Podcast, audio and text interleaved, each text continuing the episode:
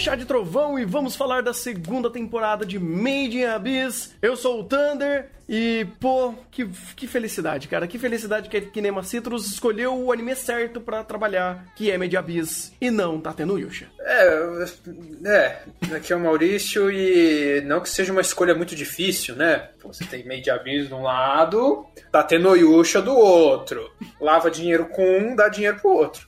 Muito simples. A gente aceita lavar dinheiro com, ta, com Tateno Yusha. Pô, pode lavar à vontade. Que a próxima temporada seja só bonequinho de palito. Que não tá muito distante, né? Que não tá muito distante. A coisa tá meio feia por lá. Mas enquanto as coisas estão feias por lá, por aqui eu tô muito feliz. Honestamente, estou muito feliz. É uma terceira, uma segunda temporada, no caso, porque eu tô bugado, porque é um terceiro um terceiro momento, um terceiro arco, é, vamos dizer assim. É, o terceiro grande sequ... a terceira sequência de Isso. Segunda temporada, né? Porque a, a, a gente teve um, um, entremeado por um filme canônico, então você, pra quem chegou agora na segunda temporada, tem que ver a primeira e o filme. Uhum. É, eu até acho que se você tiver com pouco tempo, você pode ver os três filmes. Porque como que aconteceu?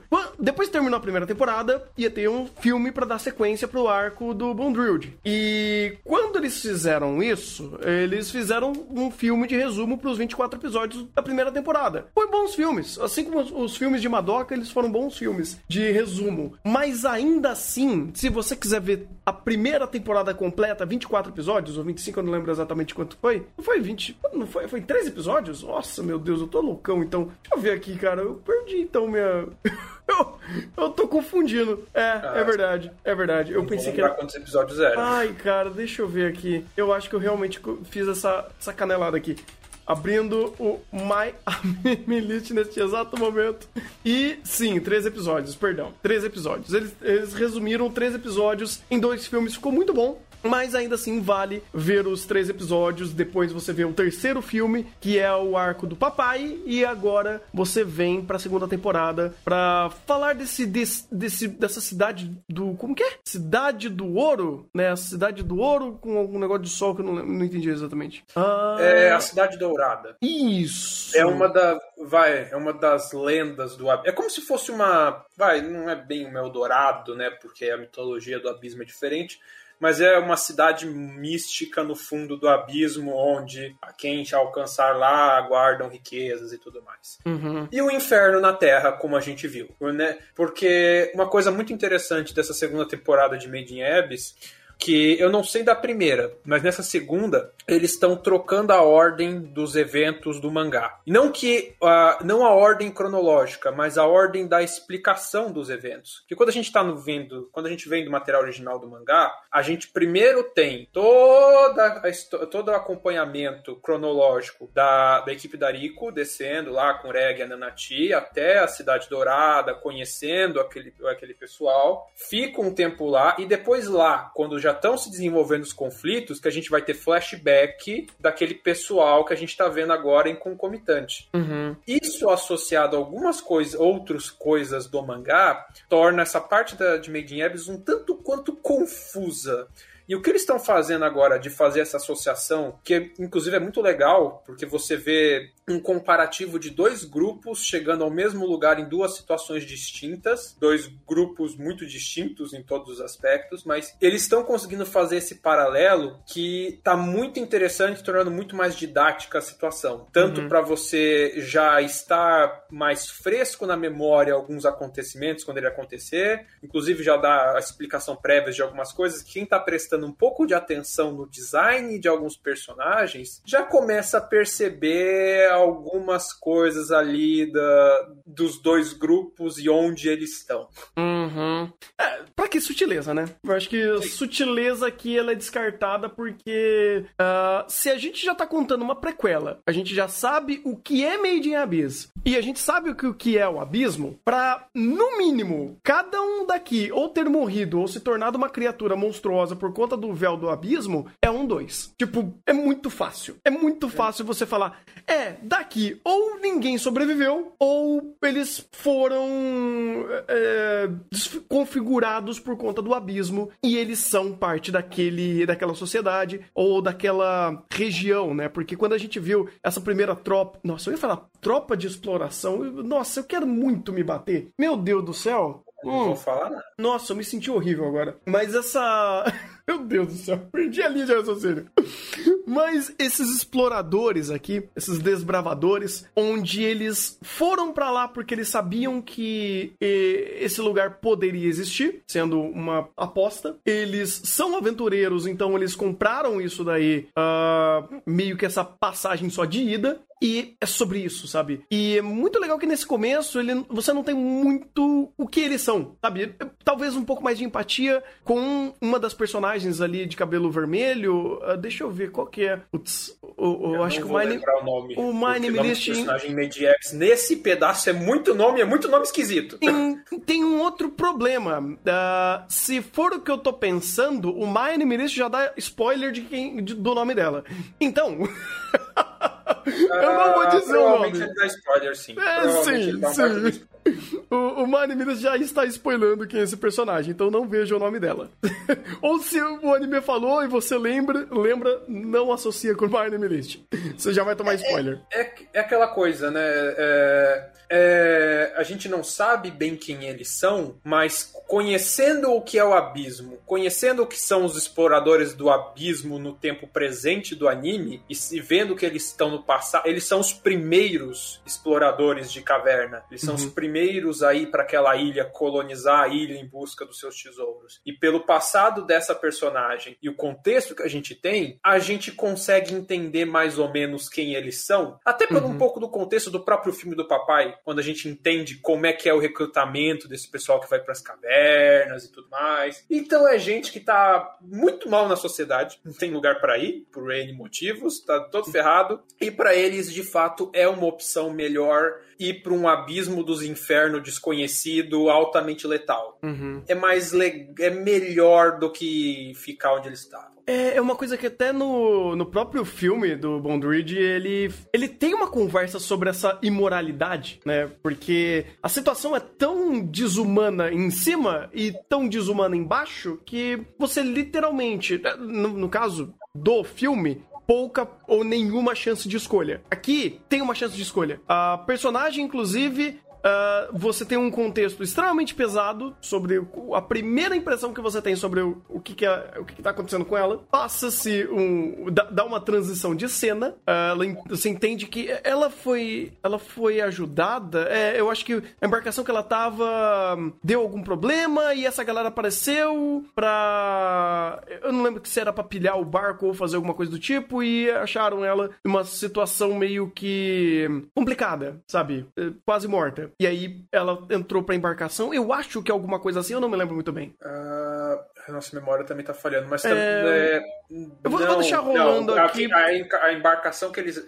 Ela era meio que escrava do, do carinha lá, o, o estereótipo do. Como eu posso usar a palavra aqui? É, tem, tem até uma sigla em inglês que eles usam para isso, né? O Ugly Bastard, não sei é, das quantas. Ugly, ugly B começa aí. O estereótipo é, desse cara. É. Ela era vítima desse cara, esse cara era um ladrão, aparentemente um explorador ali dos oceanos. Uhum. Achou um barco abandonado de um cara que eles depois descobriram que é, tá, e tinha ido explorar o, o abismo, uhum. né? Numa equipe que tava toda destrupiada ali, com certeza consequência do abismo. Com isso, esse cara meio que tipo, opa, lugar parece interessante. Daí ele pegou essa escrava dele e beleza. Você não serve para nada, nem pro que eu faço com você como eu te uso. E aqui entenda que o grau de depravação de Made in Abyss está bem alto aqui. Uhum. E o grau de pesado aqui tá bem alto. É, de problema, na verdade. Uhum. Uh, então eu vou pegar você e vou jogar nessa expedição que tá indo lá pro fim do mundo, porque quem sabe você não descobre um tesouro e me deixa rico. É, era Se isso aí. Engano, é, assim. é, é alguma coisa assim mesmo. É alguma coisa assim mesmo. Uh, mas, assim, pô, contextos pesados de meio de abismo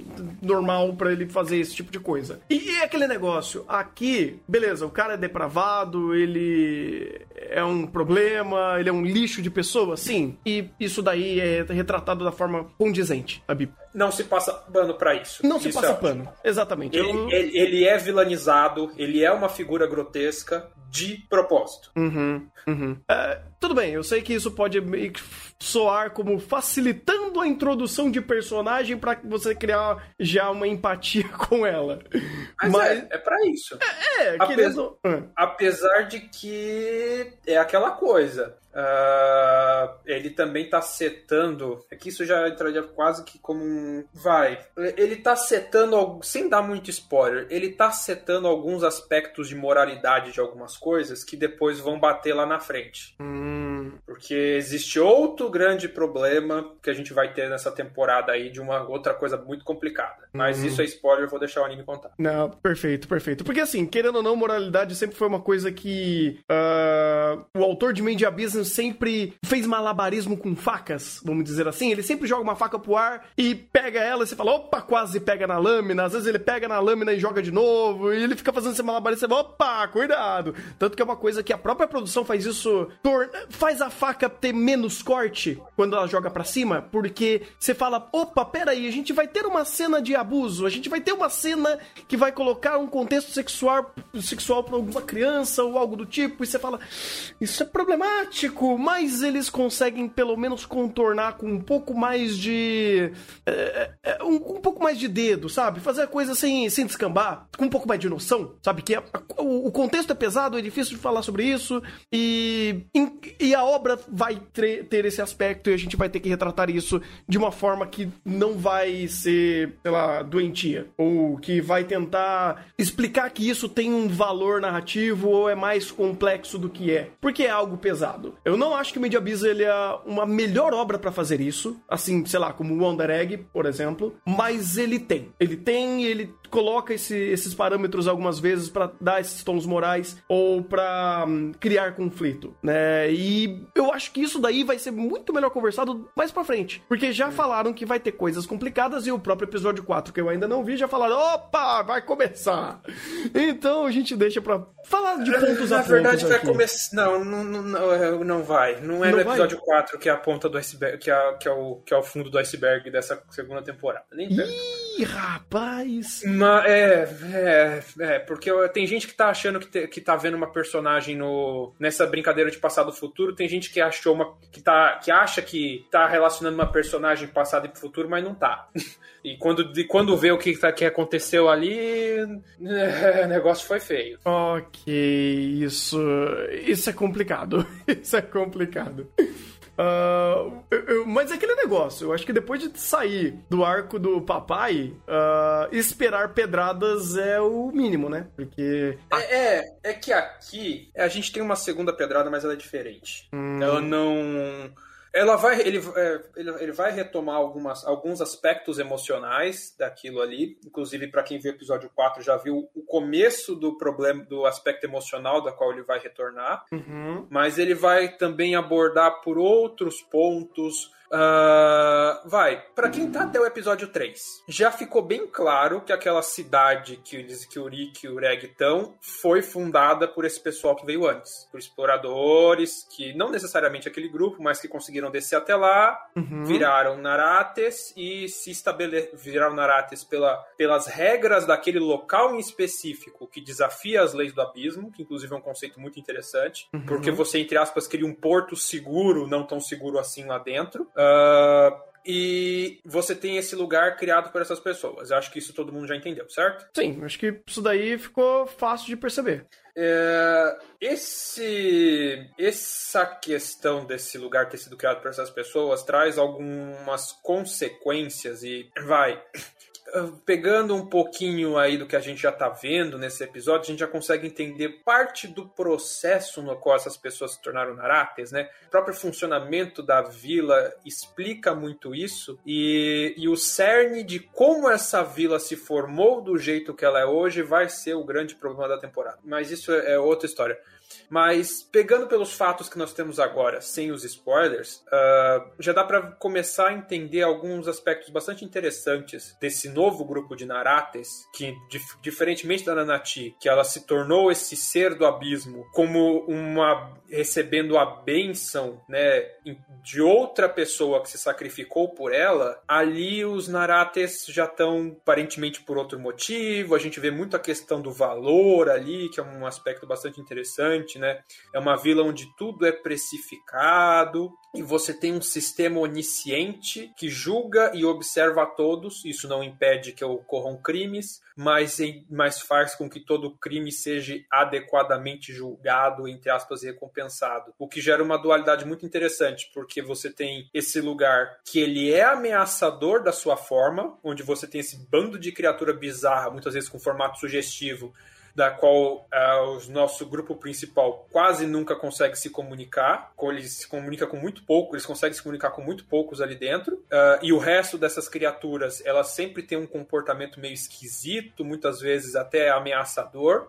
ao mesmo tempo que esse mesmo lugar traz um porto seguro, tanto por, por ser um, um escape da maldição do abismo, quanto por esse sistema de valor que tudo regula lá dentro e impede que ocorram, entre aspas, injustiças ou que pune uh, cegamente, né? Pune de forma, entre aspas, justas as injustiças daquele lugar. Uhum. É um conceito bastante interessante. Sim, é, ele vai de uma forma direta, lembra um pouco o conceito da troca equivalente de Fullmetal, mas aqui ele é um conceito muito interessante porque essa troca equivalente é equivalente a quê? Sabe? É equivalente é muito... ao, ao, valor subjetivo que você deu para aquilo. Exato, exato. É, é muito mais, é muito interessante como isso já começa a ser colocado de uma forma que você fala, pera, é, tem, tem muita regra não dita que torna isso muito mais até creepy, porque você olha todo o ambiente e já começa o que, cara, essa cidade,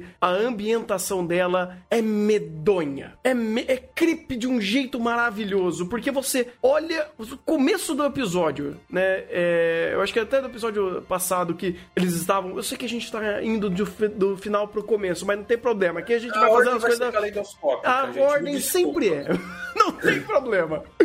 Mas quando você começa a ver que o que, que eles estão vendo e falam, pô, mas tem muita parte humana aqui, e ele começa a associar essas paredes, essa textura aí uh, esquisita com corpos humanos. E a, a, o lugar muda drasticamente depois que eles, eles vão pra ponte, porque vira essa textura meio esbranquiçada, rosa com vermelho, com marrom, e parece margila, mas é pedra e, e, é uma textura esquisita. E quando logo no começo eles falam, ah, isso é, tem um monte de parte humana e osso e carne aqui, aí você, peraí, isso, isso tá esquisito, né? No mínimo esquisito. Aí vai andando, você vai entrando, adentrando melhor no lugar e fala, poxa, esse lugar parece o corpo de alguma coisa. Você, porra, esse, esse, essa cidade, ela possivelmente pode ser o corpo de um bicho gigante deformado formado e gerou essa própria. essa quebra da regra do, do véu, do abismo aqui e com um funcionamento próprio. Mas, de novo, é sutil. Ele não te explica ainda. Ele vai te dando essas informações aos poucos e você vai pegando essas informações e podendo concluir tais, tais informações. Porque o que ele explica é a regra da troca, troca equivalente do dinheiro. Agora, o que ele deixa no subtexto do que é tudo isso e de como essas regras aplicam ao cenário, aí, cara, sua mente explode. Sua mente explode. Você fala, porra, é. eu não sei o que é, mas eu tô ao mesmo, ao mesmo tempo. Você não sabe, mas tá no caminho certo. É, sabe? É, é, é muito louco, cara, porque é, Made Abyss ele tem essa, esse poder de fazer isso. Você chega num novo ambiente, existe uma história atrás desse mundo, atrás desse lugar, atrás do porquê as coisas são assim. Eu achei muito legal, até voltando um pouquinho, até do próprio episódio 2, quando eles falaram do, dos ovinhos lá, que, oh, vamos cozinhar os ovinhos aqui, né? Nossa, aquilo é fantástico. Cara, Coerência aquilo... de mundo, Mano, de um jeito. É, cara, é, é quase estúpido de quão coerente é. Porque, olha, a gente tá num lugar que tem essas erupções causadas por aqueles bichos e você olha o cenário e o cenário completamente deformado ao ponto das erupções. Ao ponto daqueles dragões malucos e que explodem. Você fala, mano, que coisa linda. Porque o, o cenário te conta um, uma história, é, ou melhor, ele te dá um setup. Aí vem uma backstory, você conecta ele e ele faz sentido. E aí você começa a reparar um monte de outros detalhes e fala, poxa, então isso se conecta a um efeito de um, do, de um animal que tá nesse ambiente e ele muda a geografia daqui. É maravilhoso.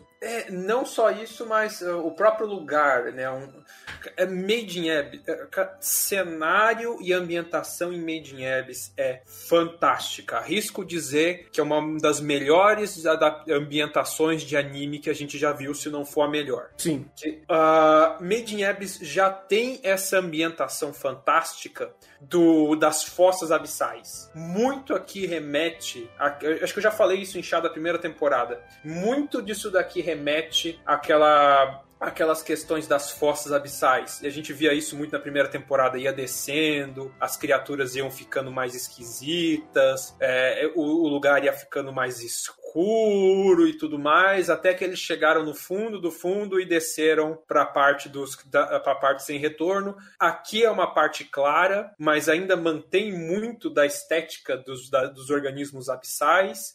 Tem muito a questão do vulcanismo, que também acontece muito em fossas abissais, uh, e tem a questão de coerência interna de organismo. Eu tenho um organismo que vive nesse lugar, cheio de atividade vulcânica e bicho que taca fogo, explode fogo e queima. Esse ah, bicho ah, é resistente a calor. O, Você pode cozinhar ele à vontade, que ele não vai morrer. Inclusive, as explosões ela é a, causa natural, não é o, os dragões, eu confundi. Uhum. Porque. O, é... o, dragão também pode causar isso. Sim, ele pode causar. Só que ele também tem resistência a esse veneno, a esse enxofre que é gerado por essas explosões, e ele também gera. Eu não sei se é enxofre ou alguma coisa assim, eles falaram que é ah. veneno, mas Provavelmente enxofre. É, enxofre, é, alguma coisa assim. Lava. Uhum. É, então, é meio que uma coisa conecta na outra, sabe? Você não viu acontecendo, mas eles te dão informações que eles têm e você olha um cenário e você cruza. Por isso que eu até confundi. Mas, né, desculpa ter te cortado só pra, pra corrigir uma coisa que eu tinha falado errado. Não, não, mas é, é, é isso. É, é, muito bem reparado e muito bem colocado. A gente já falou isso nos chats da primeira temporada e volta a repetir aqui. Cenário cenário em Made in Abyss conta muita coisa. Cenário aqui conta muita informação. E por mais bizarro e grotesco que sejam muitas das coisas de ambientação e design aqui, tirando os bichos com tentáculos de formatos sugestivos, que aquilo ali, é, aquilo ali é muito diagnóstico de outra coisa. Mas quando você tem as... Hã? Não, não, tipo, eu entendi. É... De resto, quando você te... pega as criaturas do abismo em si e toda essa ambientação de cenário, é... Made in Abyss quer te passar e te passa muita informação com relação a isso. Ness, nesses três episódios, já dois pontos de destaque, como eu já falei. Agora, essa hum. questão da ambientação desse lugar aí, que, um, legal ser claro e dourado, né? Você tem todas essas ruínas de uma sociedade perdida, de um lugar perdido, nesse ambiente claro, meio amarelado e tudo mais. A cidade dourada perdida, que é o inferno perdido aí embaixo. Uhum. Ao mesmo tempo que você tem toda essa, essa ambientação abissal dessas criaturas, coerência interna, e como o Thunder muito bem reparou, quando a gente muda o cenário e vai para a vila, você tem esse cenário que é muito distoante, muito presente no vermelho. É uma textura de vermelho diferente, é uma textura que não é igual a nada nem nada daquele cenário que a gente vinha outro. Parece aquela textura de massinha que você misturou várias cores, mas ainda não homogeneizou. É, é um negócio assim que é bem característico, eu posso dizer que é até proposital para algumas coisas de ambientação que Made in vai colocar mais para frente. Uh, e, uma, e um ponto super positivo que eu tenho que dar disso em relação ao mangá. O mangá, por ser preto e branco, muito dessa ambientação, até do desconforto que essa ambientação te traz, não te passa muito no mangá. O anime, o que o anime tá fazendo aqui, pelo simples fato de ter botado palheta de cor e texturização, já consegue passar mais informações e passar mais o tom do lugar do que o mangá. E isso é uhum. fantástico. Cara, tem muita coisa que eu olho, eu fico meio que. Uh, pô, será que eu tô indo longe ou eles pensaram nisso? Uh, por exemplo, quando eles deram a informação que pode ser um bicho, pode ser um animal, pode ser uma criatura, isso daqui, eu acho muito interessante que você tem essa ponte feita com textura muito parecida com coisa de dentro. Você tem uma parte, uma clareira dentro dessa ponte, e você olha esse buraco que eles criaram dessa torre, e o que escorre é apenas uma textura mais avermelhada. Então, caralho, isso daqui é uma tripa que saiu do, do bicho? Sabe, uma tripa que gerou essa ponte e fez isso? E que parece que inclusive veio de dentro para fora por conta é, do. É, como, do... Se, como se esse bicho redondo, esse pilar redondo estivesse sangrando e você é... tivesse um buraco ali. E, e, é interessante, por exemplo, você pega esse buraco, parece que ah, aquelas, aquelas rebarbas que estão por conta do buraco, elas estão para fora. E o, a ilha que eles ali, aquela pequena ilhota no meio da, da ponte, ela parece que tem uma curvatura, né? Como se tivesse um, um, uma cuia ali, né? Algo que tivesse pressionado. Então você começa a olhar e fala, caraca, então isso daqui, alguma coisa de dentro para fora, bateu, soltou e jogou essa tripa para fora, virou essa ponte e essa coisa se solidificou. Tipo, ele, ele com pouca informação, com um cenário que você para pra prestar atenção, você começa a ficar viajando nas ideias. Porque ele te dá essa margem. Você pode ah, eu vou pensar. deixar sua imaginação correr solta. Pois é, pois e é. Querendo eu... ou não, a gente, a gente a gente vai ver a explicação da fundação dessa vila. Até pela dinâmica passada e presente, uma hora eles vão juntar as duas dinâmicas e vai ser muito interessante. Pois é, eu fico é, nessa, coisa cara. Vai ser explicada. Eu, eu, não gosto de ficar fazendo CSI aqui, ficar fazendo um monte de teoria, mas Made Abyss ele me permite, porque ele diz que isso daí é uma parte vital da própria experiência, da experiência dos nossos protagonistas e nossa, porque ele fazia isso a todo momento. Uh, no episódio 2, por exemplo, ele fez sobre isso quando ele passou daquela perto daquela naquela cidade, quando eles estavam antes de entrar na cidade, onde teve as erupções, os dragões, eles sendo roubados, eles fazendo todo o CSI de descobrir quem roubou o apito, uh, todos os sinais que foram deixados. Então, querendo ou não, a ambientação e as regras daquele mundo importam. Importam e, e vão fazer a dinâmica de como funcionam ali. Uh, até, nossa, uh, a parte do cabelo e escondendo o cabelo dentro do corpo de um, uma espécie de um coelho. Eh, de novo, extremamente gore o que Made Abyss consegue fazer, as coisas é, nojentas é, pra caralho. War Kawaii. Você vê um bichinho fofinho, parece um bichinho de pelúcia. Eles tiram, abrem as tripas, aquele negócio vermelho, eles explicam o que é e você fala, ok. Mas é uma coisa que Made Abyss sempre fez. Sim. O Gore Kawaii. o Gore Kawaii. É o Gore fofo. O Gore Kawaii é foda. É o, o que Made Abyss fez, tô mentindo? não. Ele sempre fez isso.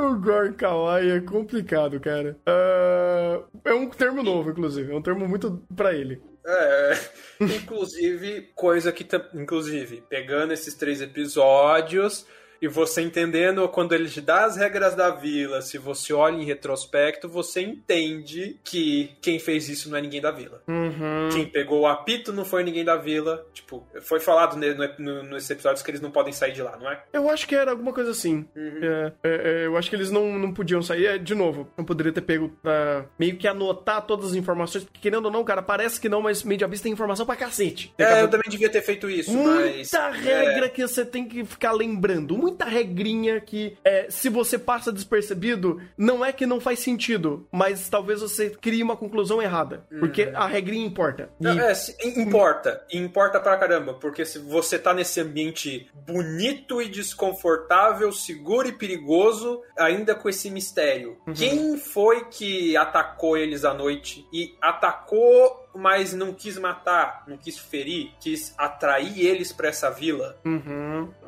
É um mistério bastante interessante e bastante revelador do que vai do que tá para acontecer aí de muita coisa. Pois é, é umas coisas muito loucas, cara, porque é, vamos, por mais que você esqueça algumas regras de mundo, é, porque Ployster, simples assim, eu falo com propriedade, mas você não deixa de entender. Você, você, é, você talvez não entenda, mas compreenda, ou não compreende, mas entende? Eu acho que eu acho que tem um pouco disso tudo, porque quando você esquece de alguma regra que ele te falou, a, ele lembra a regra e ele faz acontecer da forma que ele anteriormente te explicou. Made Abyss não esquece as regras que ele te passa. E aí quando ele faz o, o 1 mais 1 virar 2, você, ah, é verdade, isso existia, isso era assim. E aqui, por exemplo, pô, legal, alguém pegou o apito, levou para lá dentro, né? E não pode roubar lá dentro. E talvez não possa sair. Pô, então como que faz para conseguir ter mais uh, moeda de troca aqui dentro? Pô, são três crianças e um animalzinho novo aqui dentro. Ou seja, mais coisas para trocarem, mais coisas para serem comercializadas. Porque, como eles falaram, você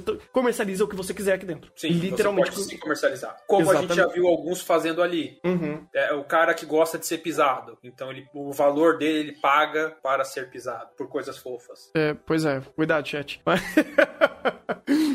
isso, isso existe em eventos de anime, inclusive, mas enfim, depois eu, um Não dia a gente fala sobre isso. Uh, mas é interessante porque, pô, legal. Quando você não sabe, e é uma coisa que eu gosto quando obras de mistério fazem, porque isso tem valor. Você não sabe o que é, mas ele te dá indícios, que pode ser que sim, pode ser que não, que essas pequenas micro teorias que você vai fazendo pelas informações ditas até então e pelo que você con conseguiu concluir, ele vai te dando essas arestas de interpretação. Uma história de mistério, uma história que quer trabalhar com mistério, ele precisa fazer isso. Ele precisa precisa te dar informações que são palpáveis, uh, testáveis em um nível micro dentro das ações que estão sendo tomadas e deixar uma série de arestas que elas podem ter ou não é, coerência dentro das informações dadas até então. Uhum.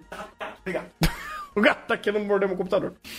E quando isso vai sendo feito aqui, principalmente misturando o mistério de quem roubou o apito e o que é esse lugar, você vai tendo esse mix de coisas. Você vai tendo esses mixes de, de situações que estão sendo criadas para te explicar sobre a regra desse mundo. Essa regra pode te dar possibilidades de quem foi que roubou o, o apito e o melhor e o mais importante, o porquê fez isso. É, então, é, isso é interessante porque você tem formas de continuar uh, dentro desses mistérios, porque o anime te dá essas informações. Ele te dá essas, esse quebra-cabeça, ele te dá as, pe as peças do quebra-cabeça e você continua montando eles. E até tendo situações que ele vai te mostrando o que acontece quando uh, erros são cometidos aqui dentro ou, ou, regras são quebradas. Então, causa e consequência existe. Uhum. É, é e, e, de novo, o, o Gore Kawaii, né? Quando a, regra é quebrada como? O bichinho fofinho estourando como uma pelúcia. De uma forma extremamente creepy, gore, o, o intestino do bicho quase sai para fora, mas ainda é um bichinho de pelúcia fofinho. o Gore Kawaii, pô, é um termo muito bom. Ai, ai. Eu não consigo tancar mesmo assim, sei lá. Eu, eu, honestamente não sou muito fã de coisas gore e quando essas coisas começam a aparecer, eu falo, ah, ok, Media Bis, você vai me deixar mal. Media Bis ele, vai fazer isso, ele sempre fez isso e vai fazer isso o tempo todo. Cara, na primeira temporada com o braço da Rico, ai meu Deus do céu, velho. Oh, aquilo me fez mal. Oh, aquilo é, me fez muito prepara, mal. Se prepara. Ah, eu sei, eu imagino. É, o Olavão ia ficar feliz com essa temporada. Porra. Teremos, teremos coisinhas interessantes sendo comidas essa temporada. Ah, ok. Uh, mas, cara, isso tudo só é permitido porque a Kinemacito está fazendo um trabalho muito bom, porque tem bons animadores aqui, o estúdio, ele é um estúdio muito competente, é um estúdio meio que novo também, uhum. e principalmente o Masayuki Kojima, que é o diretor, o cara tá fazendo um trabalho maravilhoso. O cara tem uma galera trabalhando com ele que é brincadeira, é absurdo, porque por mais que essa temporada nitidamente não tenha a qualidade de um filme, como a gente viu com o filme do papai, o, o que ele te entrega por perspectiva de ângulos melhora muito. E principalmente cenário. O que, que eles estão entregando de cenário é absurdo, cara. E volta a ser consistente dentro hum, de tudo que a gente já viu de Made Abyss. De novo, ainda o gap é um pouco maior do que era a temporada passada, do que foi o filme, obviamente porque é um filme, mas não tá devendo em nada produção nada. O próprio bicho de CG que eles usaram ali para passar informações do episódio 3 inteiro, como ele era vivo,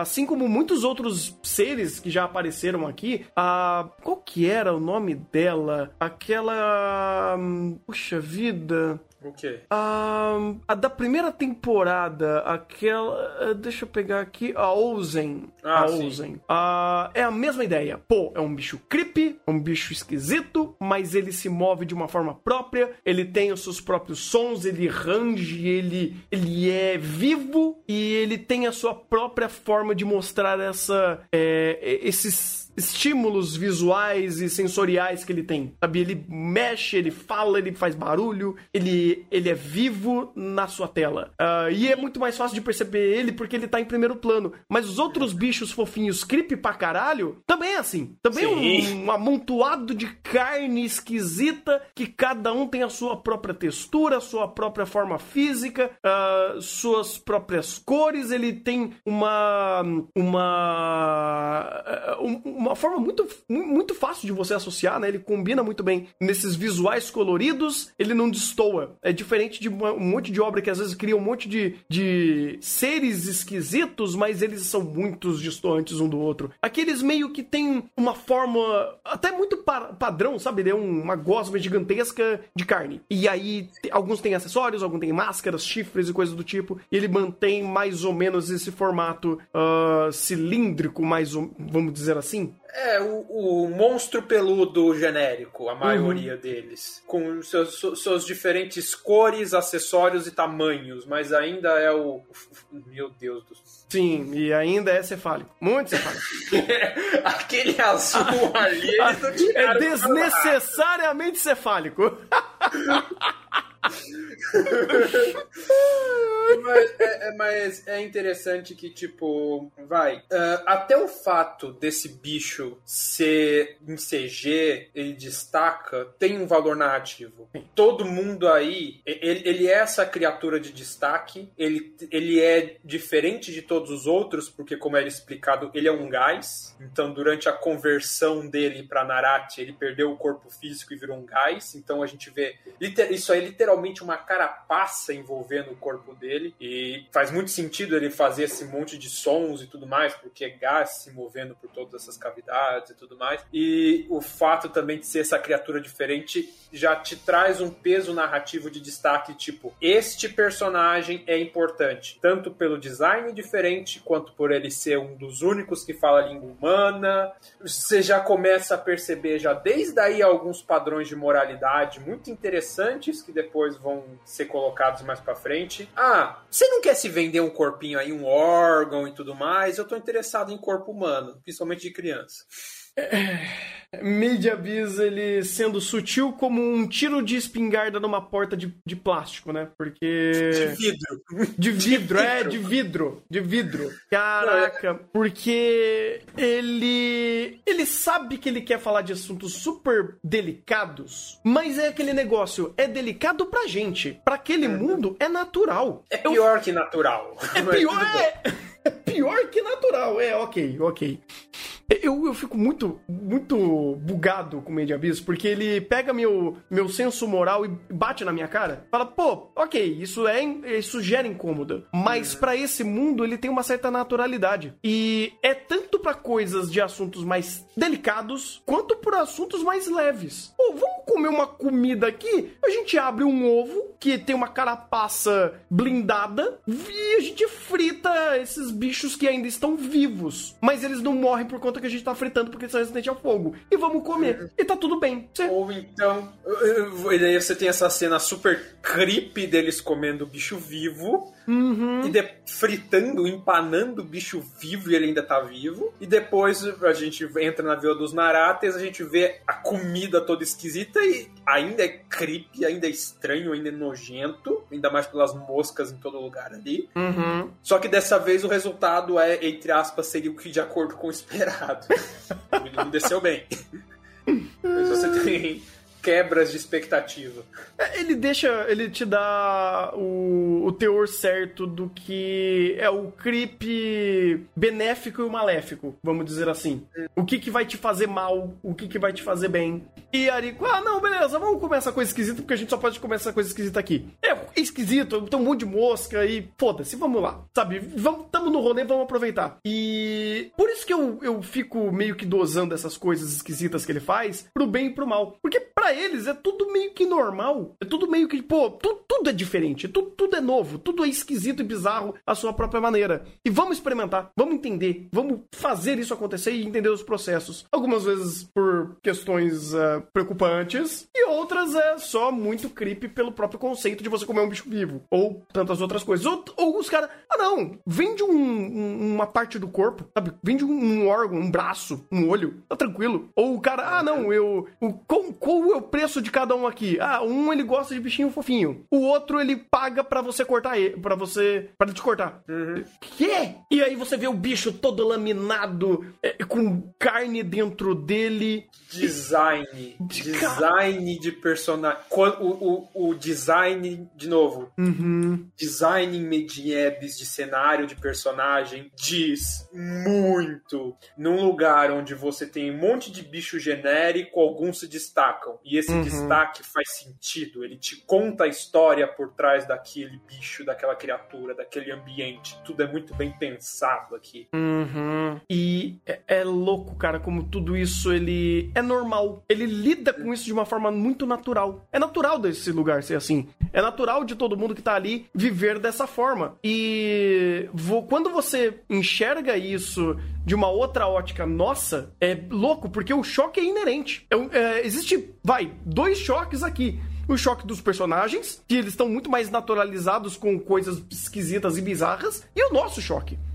Né? Obviamente, o choque do espectador ou o contraste do espectador ao mundo, ele é muito de pessoa para pessoa. Eu, particularmente, uh, fico feliz que Made in Abyss continua me chocando de formas positivas. Positivas no sentido de ele me choca porque ele é uma história muito bem contada. Ele é uma história muito bem é, concebida e tem muitas qualidades narrativas e de produção para fazer ele fazer esses choques de visuais e, e conceituais. E aí você tem o meu lado, que aí é meu, tem o, do, o, lado dos protagonistas que eles a gente já conhece eles têm um bom tempo e eles e, e, vendo eles lidando com uma situação dessa, vivendo situações bizarras e o próprio ambiente que, que tem a sua própria normalidade. Sim. É louco, cara. É, é, é, é nossa, Mandy Abyss ainda ainda me instiga de um jeito maravilhoso e essa temporada começou muito bem para introduzir essa, esse novo lugar, esse novo normal dentro do abismo, né? Que é um lugar que uh, ele é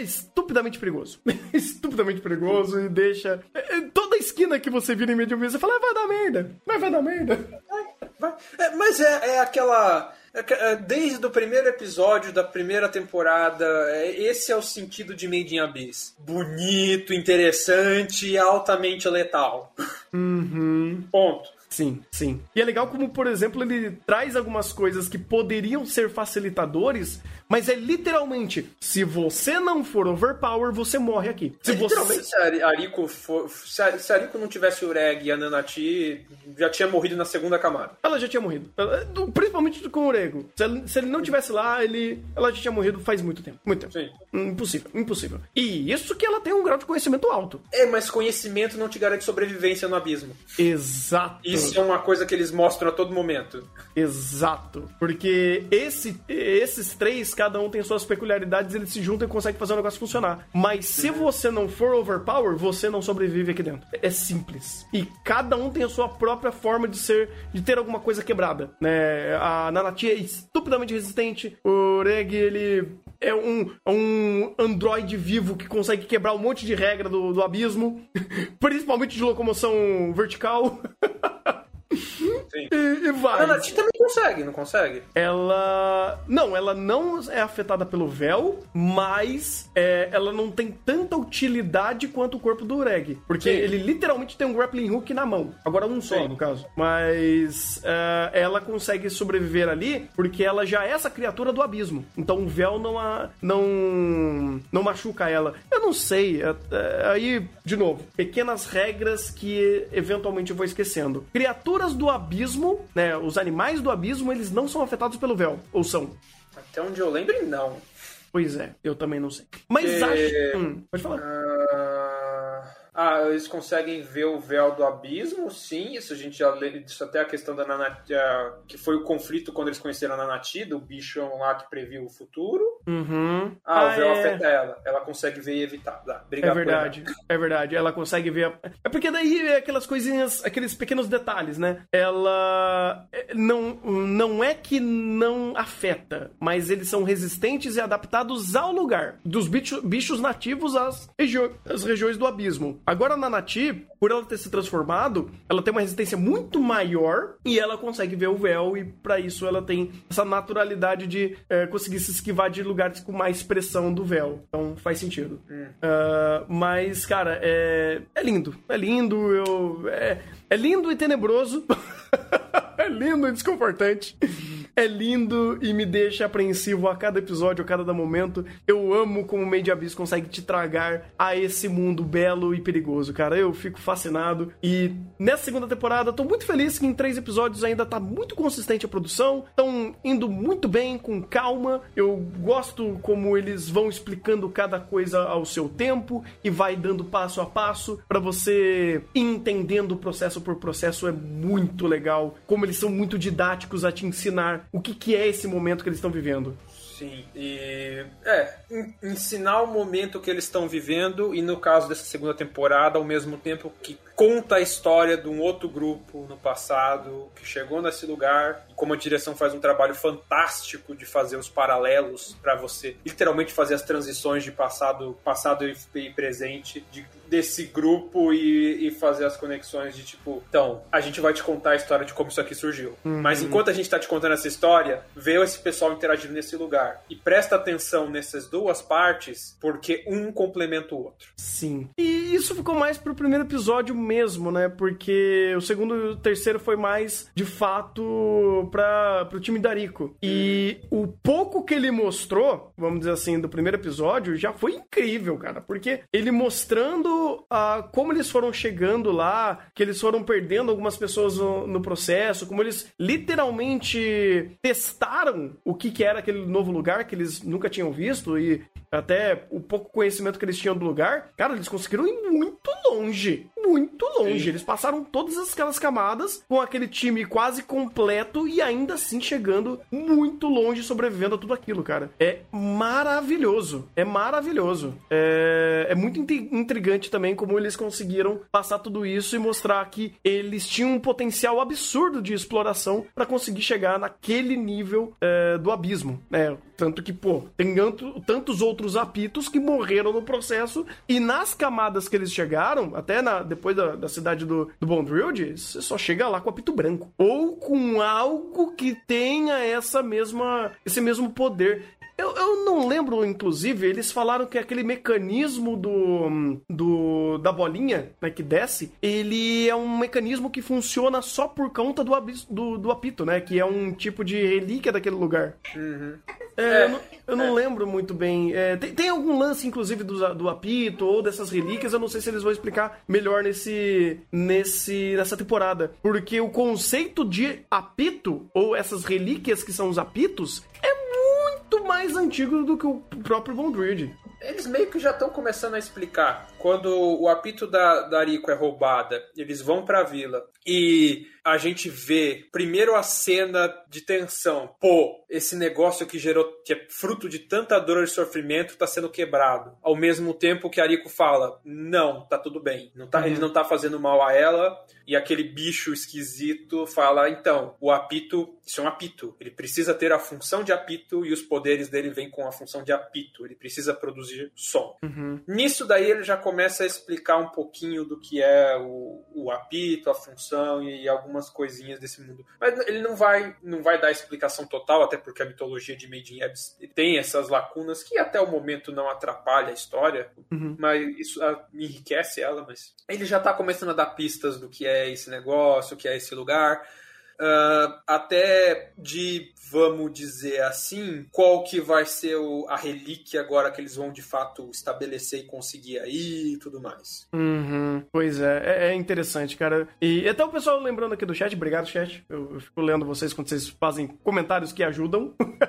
Uh, você, é, do fato de, de já termos visto o apito sendo utilizado em outras, em outras relíquias, e, e, isso já existe. Isso já existe. Mas é interessante que o contraste disso, dessa existência, pega uma galera que foi mostrada há quanto tempo atrás? Mil anos? Um, sei lá quanto tempo eles, que eles falaram que é muito tempo. Antes mesmo da civilização lá do topo do abismo existir. Né, da, da, da, da margem do abismo. E tudo, todas essas regras de mundo que os humanos eles começaram a, a mover, a, a até a minerar, a conseguir pegar, né, trazer do abismo para cima e estudar, já tem há muito tempo. Então é muito louco que isso daí ele já é uma uma mitologia, uma regra desse mundo ou desses, desses submundos, vamos dizer assim, porque dentro do abismo tem cada camada que tem as suas próprias regras, isso daí já vem de muito tempo. E é até legal,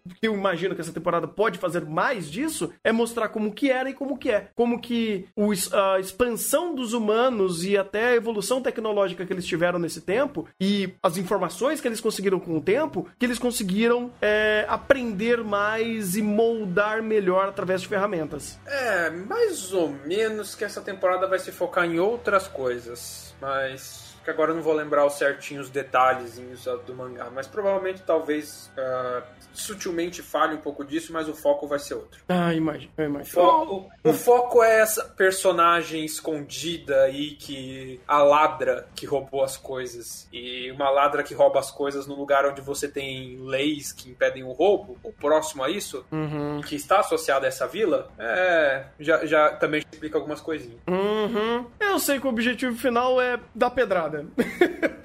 Ah, sempre foi. Mas vai ser interessante de ver como que eles vão fazer isso. Eu acho que eventualmente a gente vai entender melhor essa tecnologia rústica que existe no abismo. Eu acho super interessante. Acho muito legal como eles trazem essas ideias de relíquias que têm funcionamento próprio por, uh, às vezes, não por, uma, não por magia, mas por um tipo de tecnologia ou alguma coisa assim, sabe? Acho muito da hora. É. É, é, eles não precisam explicar o que que faz, mas é legal porque cria, enriquece o mundo, né? Você cria uma atmosfera mística mas ainda assim com regras e que é aquela coisa que a gente já falou várias vezes, né? Permite você virar a esquina. Você uhum. enriquece aquele mundo, cria detalhamento, cria nuances, cria mecânicas diferentes e bastante interessantes que enriquecem a sua narrativa. Uhum. Pô, desde a primeira temporada, desde o primeiro episódio da temporada, a gente sabe desse sistema de castas, vamos dizer assim, dos exploradores de caverna, no qual os apito brancos são top do top de linha. E desde o começo a gente vem ouvindo falar da quão difícil é e quão é especial o apito branco em si. Uh, a gente vê depois no filme como um apito branco surge, a gente entende quão doloroso e traumático pode ser esse processo. Uhum. E agora a gente entende como a, a gente vai estar tá entendendo como um apito branco toma forma. Exato. E uma coisa que eu ainda quero que me respondam: como que caralhos tem sol do quinto nível do abismo? Ah, isso daí é poético. Isso é poético. isso é poesia. Eu quero saber como que caralhos tem luz natural nesse lugar. É, é, é, é, a poesia do lugar, assim, já. É, é a luz dos vulcões. É, é, um lugar fantástico, assim, sabe? Um dia quando a gente descer até as fossas da Marianas, vai ter um, vai ter um lugar giratório lá embaixo, com uma bolinha, a gente vai descer pro centro da Terra, viagem ao centro da Terra e vai estar tá tudo claro lá dentro. Ai, caralho. É, é sexto nível, é verdade. Perdão, gente. Quinto é do, do papai. O sexto que uhum. é essa camada aqui. É até a oitava, se eu não me engano, que tem, né? Sim, se eu não me engano. Até, até a oitava ou nona, não me lembro. Mas, pô, já deixou bastante, hein? Já desceu bastante. Deixa eu pegar aqui rapidinho. Ai, ai. Tem algo relacionado ao campo de força? Cara, eu não sei. Eu não sei. Só que eu acho super intrigante pensar que, pô, legal, puta solão na sexta camada, aí na quinta já tava tudo escuro, sabe? Tudo era literalmente reflexo do reflexo de alguma coisa que iluminava. Aqui não, sabe? Literalmente, puta solão, sabe? Ah, beleza. Não, a questão do campo de força eles até explicaram que aquela luz, aquele facho de luz do centro do abismo que a gente vem acompanhando desde o começo. Uhum. É, então, tipo, teoricamente você está na fonte da emissão dessa luz, então é mais forte e tudo mais. Ah, tá, então tudo bem. Então assim. É, ok. É, a explicação. Eu acho que são oito mesmo. É, é, pois é, parece que não se sabe também se é até o oito ou se tem mais. É Mas- que ninguém. Primeiro que do ponto que eles estão, ninguém sobe mais vivo. Ponto. É, tem essa aí, tem essa aí. Tirando a mamãe. A, a mãe da, da Rico subiu, né? Subiu. Ninguém sabe direito como. É, ninguém sabe, foi o que falaram. teoria, o próprio Arico subiu. Pois é, né? Então, a Arico nasceu no abismo. Arico foi trans... Vamos, se a gente for relembrar a primeira temporada, eu acho que ela foi.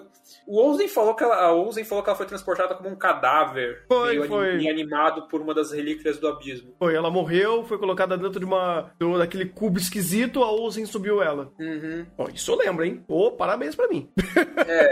Então vai.